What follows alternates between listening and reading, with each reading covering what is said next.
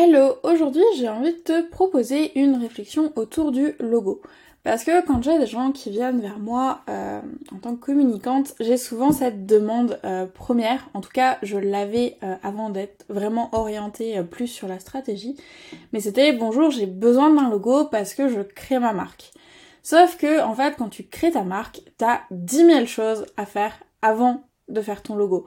Le logo, pour moi, ça va vraiment être la cerise sur le gâteau. Même si je sais qu'il y a ce côté euh, reconnaissable et euh, le logo a tellement été euh, mis en avant qu'on a l'impression que voilà, on a un logo, on a une marque.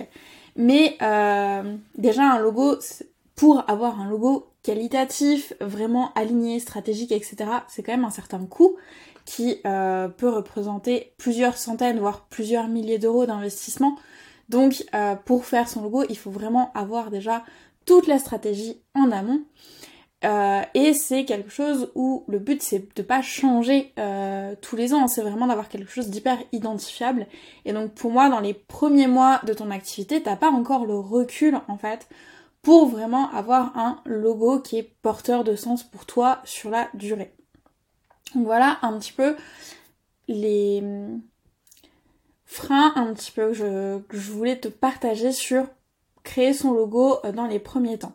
Par contre, une fois que ta marque commence à s'établir, en effet, là, ça va être vraiment le moment de se questionner autour de ça. Mais tu peux sans souci euh, te lancer les premiers mois euh, en ayant juste un univers visuel. Ça, par contre, c'est important de le travailler dès le départ. C'est d'avoir un univers coloré, d'avoir un style au niveau du choix de tes photographies, d'avoir des typographies qui reviennent, mais en fait tu vas être beaucoup plus identifiable euh, grâce à ton univers visuel que avec ton logo, parce que ton logo au final, que ce soit sur ton site internet, sur tes réseaux sociaux ou ailleurs, bah en fait il sera toujours dans un coin.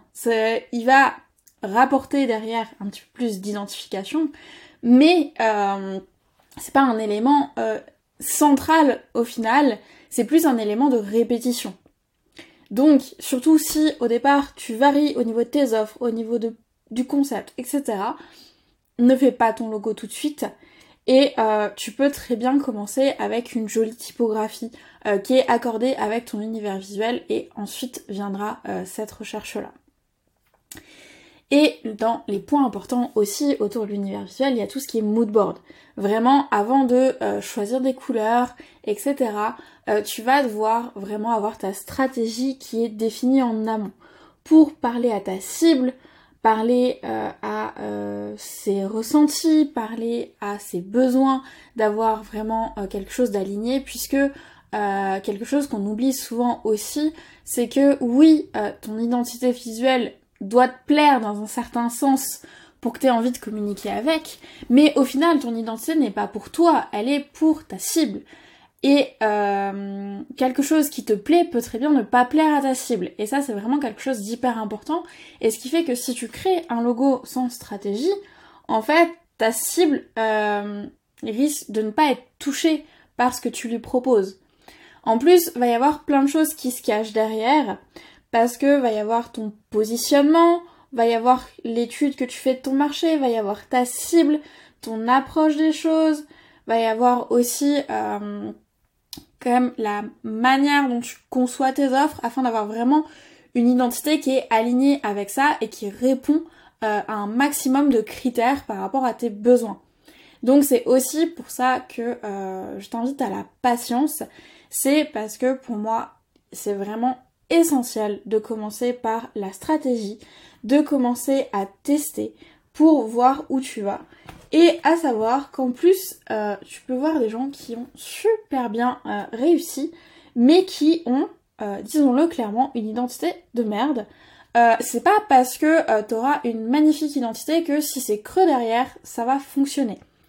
Alors que je pense que beaucoup de graphistes ne seront pas d'accord avec moi là-dessus, mais si t'as quelque chose qui est passionnant mais que t'as une identité pourrie, t'as quand même moyen de t'en sortir, même s'il est très fortement recommandé de rapidement travailler euh, sur ton image de marque.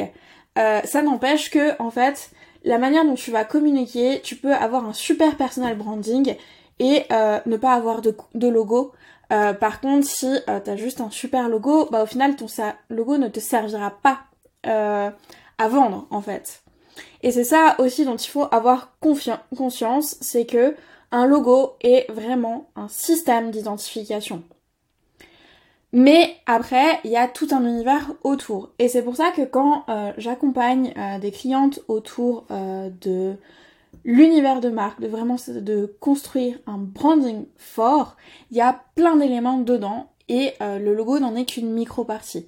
Parce que va y avoir aussi quelque chose qui va compter énormément, c'est le vocal et euh, l'écriture. Tout comme là, euh, tu m'écoutes parler, au final, là, actuellement, euh, c'est pas mon logo qui va t'intéresser. C'est pas mon logo qui va te donner envie peut-être de venir discuter avec moi autour de ce sujet, de venir débattre, parce que je sais que c'est un sujet qui amène moult débats, et c'est aussi ce qui m'amuse aujourd'hui à te faire cet audio. Mais vraiment, aller au-delà, et ta voix aura autant d'importance. Le choix de tes mots, le choix de ton nom de marque, la manière dont tu rédiges, euh, le fait que tu choisisses d'être beaucoup plus à l'écrit, beaucoup plus à l'oral, d'être en vidéo, etc., ça aura autant d'impact si ce n'est plus. Et donc du coup, tu dois vraiment penser en tant qu'écosystème. Il faut créer tout un espace, une plateforme de marque où euh, tout sera hyper cohérent entre ton offre, ton univers visuel, ta manière de parler, euh, tout ce que tu fais autour de ça pour pouvoir l'implémenter. Et même, en fait, euh, ton univers de marque va même se retranscrire dans ton organisation, puisque la manière dont tu vas t'organiser va aussi euh, permettre une certaine expérience client, etc. Et réfléchis typiquement quand tu te poses la question autour du logo, de quoi mes clients parlent après avoir travaillé avec moi. Et la plupart du temps, euh, oui, peut-être qu'ils ont été touchés par ton identité visuelle et euh, en aucun cas je te dis que c'est pas quelque chose d'important puisque euh, beaucoup beaucoup d'informations aujourd'hui passent par le visuel et c'est quelque chose qui est très émotionnel. Donc c'est un pilier. Mais c'est un des piliers, ce n'est pas le pilier central. Le but c'est d'avoir vraiment tout un équilibre entre la stratégie, le marketing le branding et toute la communication qu'il y a derrière. Et donc, euh, l'idée, c'est de t'inviter aujourd'hui à réfléchir sur euh, ce qui est ta priorité, euh, ce que tu as le plus besoin de travailler et quelle place prend ton logo là-dedans, quelle place tu veux lui donner. et aussi, un logo peut avoir un intérêt dans toutes les, les déclinaisons qu'il peut avoir. Typiquement, euh, quand tu crées un logo, tu peux avoir un système un petit peu de sous-marque avec tes offres, etc.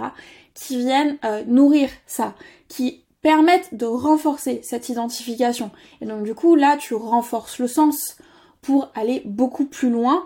Et le fait d'avoir euh, des variantes du logo, que ce soit avec des pictogrammes intégrés, d'avoir des hum, différents domaines, d'avoir des spécifications ajoutées, ça peut être hyper intéressant.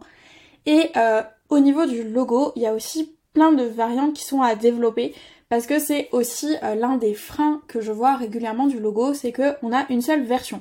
Sauf qu'une seule version, quand on se retrouve sur un site internet, quand on se retrouve sur les réseaux sociaux, euh, quand on doit euh, l'avoir en très grand, en très petit, à l'horizontale, à la verticale, en format carré, et bien si on n'a qu'une version, c'est la galère et la moitié du temps, il n'est pas lisible.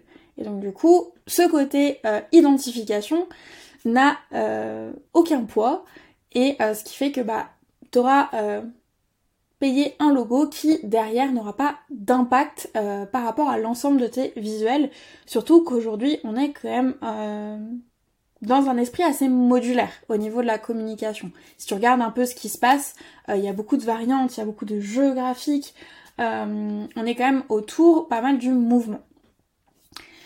Euh, et dans ces variations, tu peux donc par exemple avoir une version horizontale, une version verticale, euh, d'avoir euh, l'icotype, si tu as une petite illustration dans ton logo séparé, qui peut par exemple servir de favicon sur ton site internet. tu peux avoir des submarks aussi qui viennent nourrir tout ça. Tu peux avoir ta signature personnelle qui peut être associée aussi. Et au final, c'est là où vraiment tu auras une marque forte et là où visuellement tu auras de l'impact. Parce que en fait les gens vont se dire ah euh, ok telle ambiance c'est telle personne. Ce sera toi ce sera ta marque. Et si tu nourris euh, ça avec du personal branding euh, si tu nourris ça avec du storytelling et avec du copywriting, c'est des notions où je reviendrai sûrement dessus euh, dans des prochains vocaux euh, pour pas que ce vocal soit trop long. Mais vraiment, pense écosystème.